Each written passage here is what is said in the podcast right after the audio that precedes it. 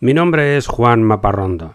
Soy periodista, divulgador, viajero incansable y fanático de la exploración humana del espacio exterior y de la búsqueda científica de vida en el universo.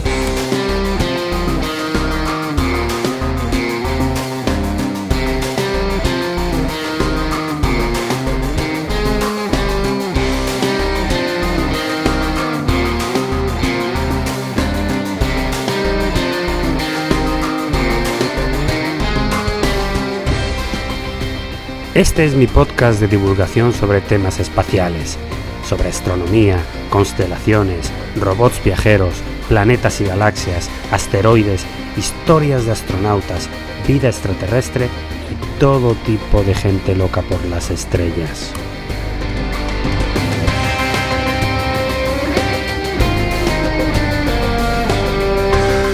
Bienvenidos al sueño de Laika.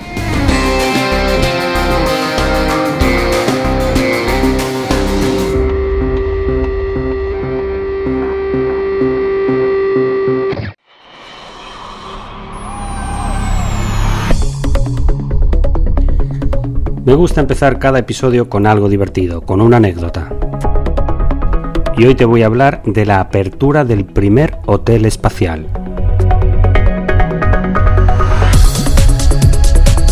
El turismo espacial comenzó hace tiempo, pero era para unos pocos millonarios como el americano Dennis Tito, que fue el primero en volar a la Estación Espacial Internacional en el año 2001, pagando 20 millones de dólares. Y ahora, en el 2020, una empresa de Texas llamada Axiom Space acaba de publicar el boceto de lo que será su hotel en órbita terrestre a 280 kilómetros de altitud, diseñado con todo lujo de detalles por el arquitecto francés Philippe Stark, y que estará precisamente acoplado a la Estación Espacial Internacional. El hotel abre sus puertas en el año 2024 y acaba de abrir su libro de reservas para los interesados ofrecen un viaje en el cohete Falcon 9 de la empresa SpaceX y aseguran una experiencia única, viviendo tres días en gravedad cero y dando una vuelta a la Tierra cada 90 minutos, pudiendo contemplar así el amanecer en el espacio 16 veces al día. La buena noticia es que el precio ya es más asequible, 38 mil dólares por pasajero, pero es indispensable superar una serie de pruebas físicas. ¿Alguien se apunta?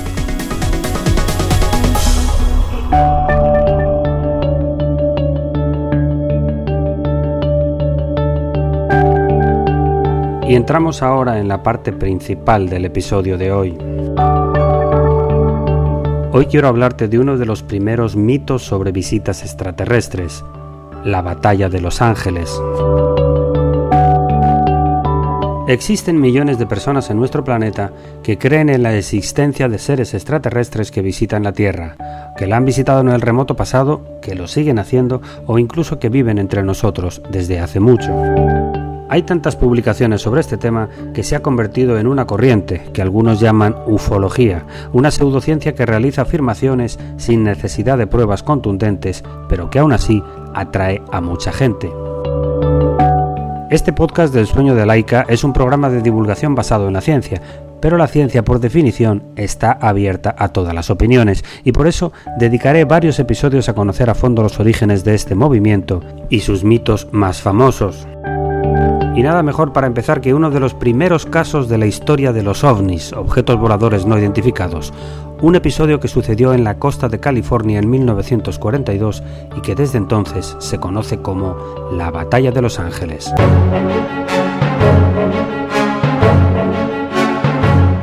Los Estados Unidos participaron con fuerza en la Segunda Guerra Mundial, pero no hubo ataques o batallas en el territorio continental americano.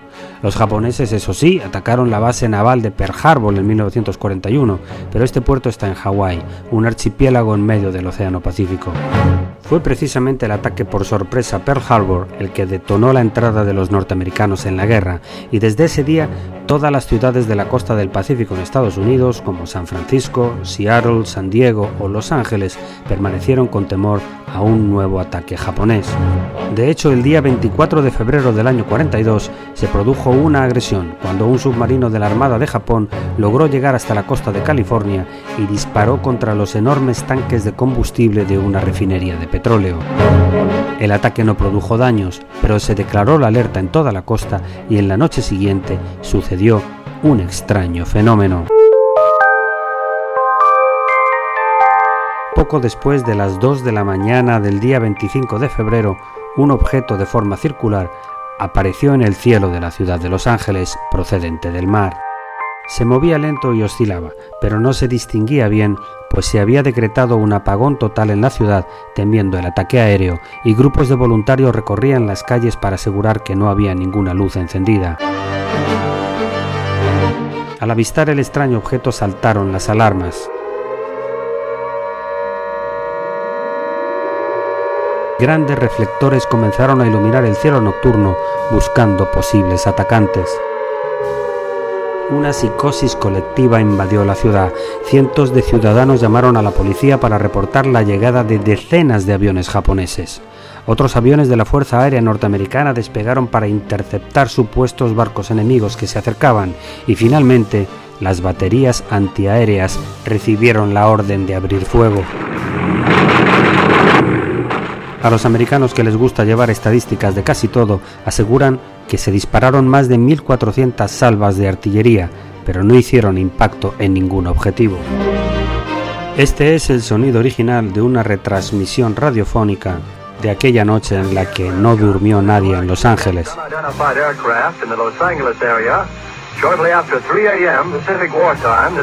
El fuego de artillería continuó hasta las 4.14 de la mañana, solamente a las 7 y 20 se dio el aviso de que el peligro había pasado. Según fue avanzando la madrugada se fue tranquilizando la situación y se comprobó que no había ningún ataque japonés. Aún así se reportaron cinco muertos, tres de ellos por accidentes de vehículos circulando a oscuras y dos más por infartos causados por el estrés de aquella noche. El mando militar aseguró al día siguiente que todo había sido una falsa alarma provocada por el desafortunado lanzamiento de un globo meteorológico sobre una ciudad poseída por la psicosis de la guerra. Esta versión sería confirmada por una investigación posterior y también después de la guerra por los japoneses que reconocieron que esa noche no hubo ningún ataque. Hasta aquí el relato oficial. Caso cerrado. Hay quien asegura, sin embargo, que el objeto que sobrevoló Los Ángeles aquella noche era una nave extraterrestre. Y lo afirman por muchos motivos. En primer lugar, porque la forma que se ve en las fotografías publicadas por el diario Los Angeles Times al día siguiente coinciden con lo que más tarde se conocería como platillos volantes.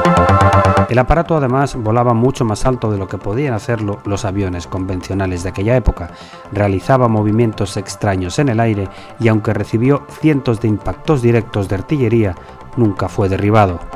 Y por último afirman que cientos de miles de personas vieron con sus propios ojos ese aparato y aseguraron que no era ni un avión ni un globo. El promotor principal de esta teoría es William Burns, el editor de la revista UFO Magazine, la publicación sobre ovnis más famosa de este país. Él realizó una investigación en 1983 y aseguró que la batalla de Los Ángeles fue el primer caso oficial en el que las autoridades se negaban a reconocer un avistamiento. Desde ahí se disparan especulaciones y nacen teorías de conspiración para todos los gustos. La más interesante es la existencia de una supuesta comisión del gobierno de Washington creada por el presidente Roosevelt y llamada Majestic 12 para investigar la posible existencia de visitas extraterrestres a la Tierra. Esta comisión aparentemente redactó un informe llamado Memorandum Roosevelt-Marshall una semana después, que asegura que dos aparatos sí fueron abatidos y recuperados por el ejército, y que definitivamente no son de origen terrestre y por tanto son naves interplanetarias. Este documento todavía puede descargarse en Internet, aunque su autenticidad es muy dudosa.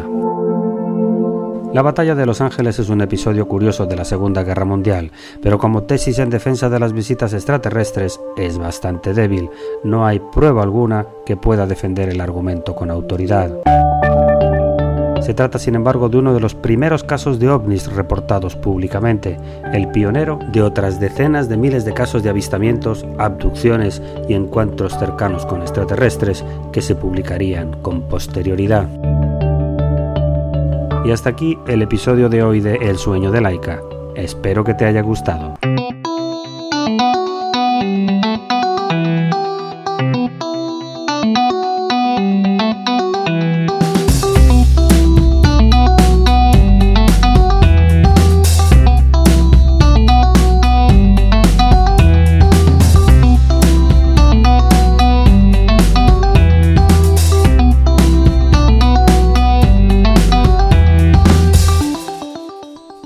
Contenidos de este podcast son materiales originales de producción propia y están protegidos por leyes de copyright. Todas las músicas y sintonías se reproducen con derechos comprados a sus autores o son de reproducción libre.